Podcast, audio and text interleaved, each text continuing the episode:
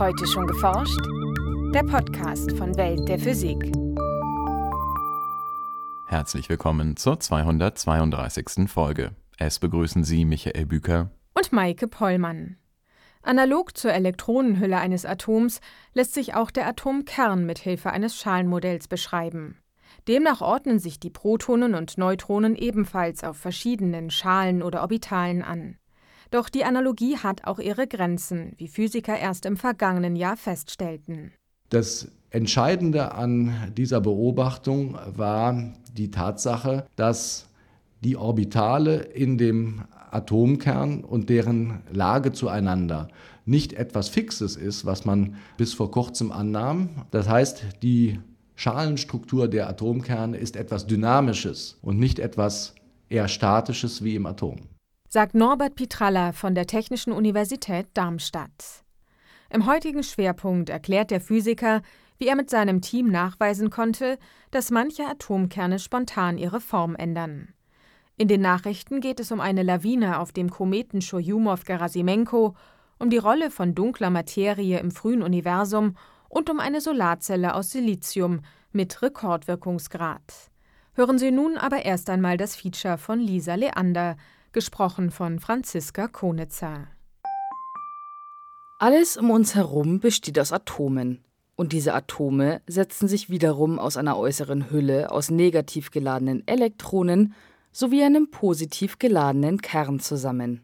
Ein Atomkern besteht aus elektrisch äh, positiv geladenen Protonen und elektrisch neutralen Neutronen. Die Protonen ähm, werden voneinander elektromagnetisch abgestoßen, weil sie die gleiche Ladung haben. Äh, zusammengehalten werden Protonen und Neutronen aber durch die starke Kernkraft. Die ist stärker als die Coulomb-Abstoßung und auf diese Weise halten die Neutronen und Protonen im Atomkern zusammen. Erklärt Norbert Pitralla vom Institut für Kernphysik an der Technischen Universität Darmstadt. Ähnlich wie die Elektronen in der Hülle, die sich auf bestimmte Energieniveaus oder sogenannte Atomorbitale verteilen, lassen sich auch die Nukleonen, also die Protonen und Neutronen, innerhalb des Kerns abhängig von ihrer Energie verschiedenen Orbitalen zuordnen. Und diese Orbitale oder Schalen, die bezeichnen die Aufenthaltswahrscheinlichkeiten von diesen Nukleonen, die sich in diesen äh, Orbitalen befinden. Das heißt, je nach Besetzung einer entsprechenden Schale wird sich dieses Nukleon, Proton oder Neutron, mit einer unterschiedlichen Wahrscheinlichkeit an verschiedenen Orten in dem Atomkern aufhalten. So wie sich Elektronen in verschiedenen Orbitalen im Atom mit einer unterschiedlichen Wahrscheinlichkeit an den verschiedenen Orten aufhalten können. Sind alle Schalen abgeschlossen, also mit der maximal möglichen Zahl an Nukleonen besetzt, besitzt der Atomkern eine gleichmäßig sphärische Form. Bei einer nicht voll besetzten Schale können jedoch Wechselwirkungen zwischen Protonen und Neutronen äh, dazu führen, dass ein Atomkern äh, andere als Kugelgestalt annehmen. Und äh, das geschieht spontan dann, wenn eine solche Gestalt energetisch günstiger ist als die Kugelgestalt. Das liegt an Details der Kernkräfte und an der Art und Weise, wie die Quantenschalen in dem Atomkern besetzt werden können von Protonen und Neutronen. Je nach Anordnung der Nukleonen kann die Form des Atomkerns sehr unterschiedlich ausfallen. Also es gibt sehr viele Atomkerne, die sich verformen äh, so, dass eine Achse länger ist als die beiden anderen. So etwas findet man im Alltag etwa in übertriebener Form in einer Zigarre. Eine Zigarre äh, hat eine Symmetrieachse, zwei kurze Achsen und eine lange Achse. Und in einem Atomkern, der sich zigarrenförmig, die Physiker sprechen von Prolat, verformt, da ist die lange Achse etwa 30 Prozent länger als die beiden kurzen Achsen. Es gibt auch ganz extreme Ausprägungen von dieser Deformation. Dann spricht man von Superdeformation, wo die lange Achse etwa doppelt so lang ist wie die beiden kurzen Achsen.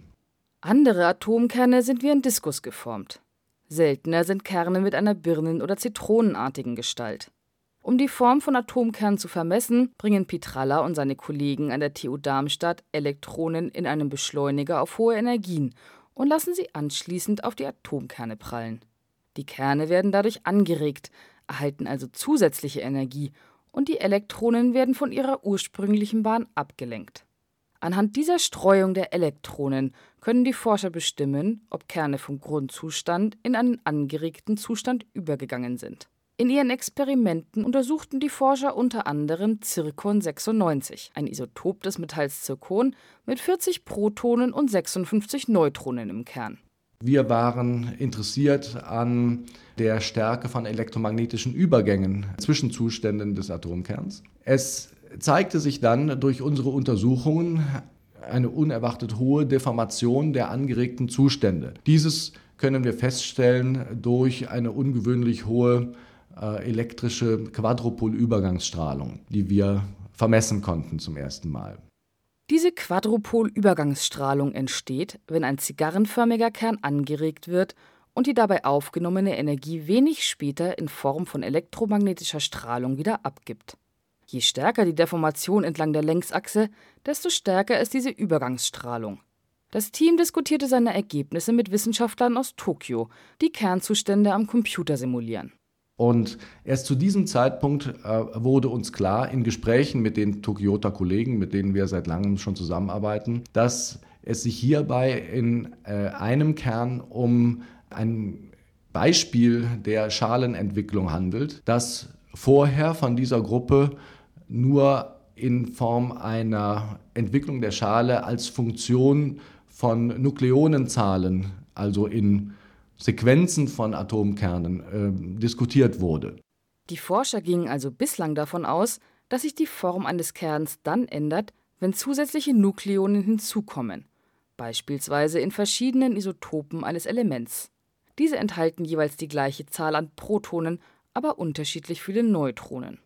Dass es auch auftreten kann in einem und demselben Kern, einfach durch Anregung von gewissen Nukleonen, die zu einer dynamischen Veränderung der Schalenstruktur führt, das war neu und äh, das konnten wir hier in diesem Kern zum ersten Mal nachweisen und ähm, belegen durch die Vermessung von elektromagnetischen Übergangsraten.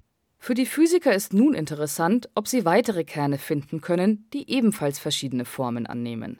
Das Team aus Japan will dafür die Wechselwirkungen und Energien im Kern mit leistungsfähigen Computern berechnen und so Voraussagen treffen, die die Forscher in Darmstadt dann überprüfen können. Die japanischen Kollegen, aber auch Kollegen hier äh, an der TU Darmstadt beispielsweise sind äh, dabei schon sehr weit fortgeschritten, ähm, Kerne berechnen zu können mit sehr vielen Valenznukleonen, also Nukleonen außerhalb von abgeschlossenen Schalen. Und äh, diese Forschungen werden wir auf jeden Fall weitertreiben und ähm, wir suchen auch nach anderen Kernen, in denen sich diese Bedeutung der Schalenevolution, der Schalenentwicklung besonders stark ausprägt. Allerdings lassen sich viele Kerne, die die Forscher besonders interessieren, nur schwer im Beschleuniger untersuchen, weil sie beispielsweise sehr instabil sind. Mit der neuen internationalen Beschleunigeranlage FAIR, die derzeit in Darmstadt gebaut wird, werden Physiker solche instabilen Atomkerne gezielt herstellen können. Auf diese Weise werden Experimente möglich, mit denen die Wissenschaftler künftig noch mehr über die Strukturen und Wechselwirkungen in Atomkernen herausfinden können. Nachrichten Auf der Oberfläche des Kometen Churyumov-Gerasimenko stürzte im Juli 2015 eine Felswand zusammen und löste einen Staubausbruch aus. Das zeigen hochaufgelöste Bilder der Raumsonde Rosetta, die ein internationales Forscherteam jetzt im Fachblatt Nature Astronomy präsentiert. Die Wissenschaftler berichten, dass somit erstmals ein direkter Zusammenhang zwischen einem solchen Staubausbruch und einem Erosionsereignis auf einem Kometen dokumentiert werden konnte. Obwohl es bereits Hinweise auf solche Vorgänge gegeben hatte, war über ihren Ablauf bislang wenig bekannt. Schon im September 2014 hatten Aufnahmen der Navigationskamera von Rosetta eine steile Böschung identifiziert. Sie zeigte an ihrer oberen Kante einen Riss von etwa einem Meter Breite und 70 Metern Länge, ein Hinweis darauf, dass die Struktur instabil war. Am 10. Juli 2015 war schließlich eine große Staubwolke über dieser Region zu sehen. Die Astronomen inspizierten daraufhin weitere Aufnahmen des Gebiets nach dem Ausbruch und konnten feststellen, dass die Felswand tatsächlich zusammengestürzt war. Am unteren Ende der Böschung fanden sie dafür einen neuen großen Geröllhaufen. An der Abbruchkante ließ sich zudem eine sehr helle Region beobachten, in der offenbar freigelegtes Eis zu sehen war. Sterne, Planeten, Staub und Gas im Milchstraßensystem sind nach heutigen Vorstellungen in ein Netz aus dunkler Materie eingebettet.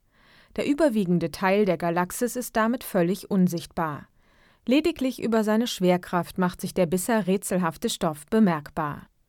So beeinflusst dunkle Materie etwa die Rotation von Spiralgalaxien.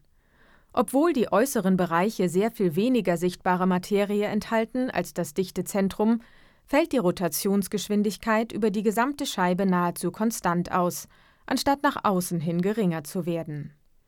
Diese Beobachtung in Spiralgalaxien in unserer kosmischen Nachbarschaft lässt sich durch zusätzliche, unsichtbare Materie erklären. Etwa vier Milliarden Jahre nach dem Urknall, also vor rund zehn Milliarden Jahren, wichen Galaxien aber offenbar von diesem Muster ab. Das zeigen aufwendige Messungen, die Astronomen nun im Fachmagazin Nature vorstellten. Demnach nimmt die Rotationsgeschwindigkeit von sechs massereichen Galaxien im frühen Universum zu den Rändern hin ab. Und das steht im Widerspruch zu den Erwartungen. Deutet es doch darauf hin, dass in den weit entfernten Systemen die sichtbare und nicht die dunkle Materie die Dynamik bestimmt. Sollten sich die Beobachtungen bestätigen, müsste die Verteilung von dunkler Materie und sichtbarer Materie im frühen Kosmos anders gewesen sein als in modernen Galaxien. Möglich wäre aber auch, so die Forscher, dass die Verteilung der dunklen Materie in diesen frühen Phasen des Universums komplexer war, als es kosmologische Computersimulationen derzeit beschreiben. Solarzellen aus Silizium werden nicht nur immer günstiger, auch ihr Wirkungsgrad steigt stetig. Mit einer monokristallinen Siliziumzelle haben Wissenschaftler nun erstmals die 26%-Marke überwunden. Wie die Entwickler in der Fachzeitschrift Nature Energy berichten, setzten sie ausschließlich in der Industrie etablierte Methoden für die Produktion ein. Als Ausgangsmaterial für den 180 Quadratzentimeter großen Prototyp nutzte das Team einen monokristallinen Siliziumwafer mit einer Dicke von 165 Mikrometern.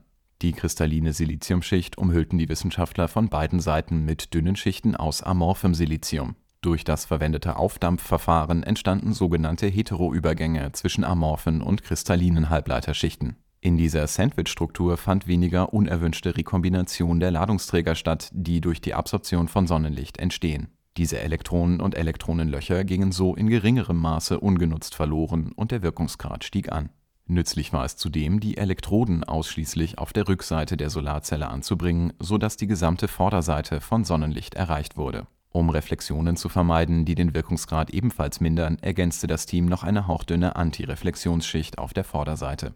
Der nun vorgestellte Prototyp erreichte bei Testmessungen in einem unabhängigen Photovoltaiklabor einen Wirkungsgrad von 26,3 Prozent.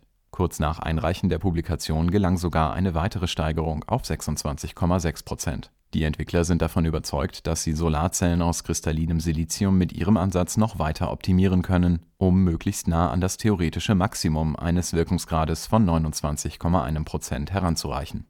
Das war's für heute. Die nächste Folge hören Sie am 6. April. Welt der Physik wird Ihnen präsentiert vom Bundesministerium für Bildung und Forschung und der Deutschen Physikalischen Gesellschaft.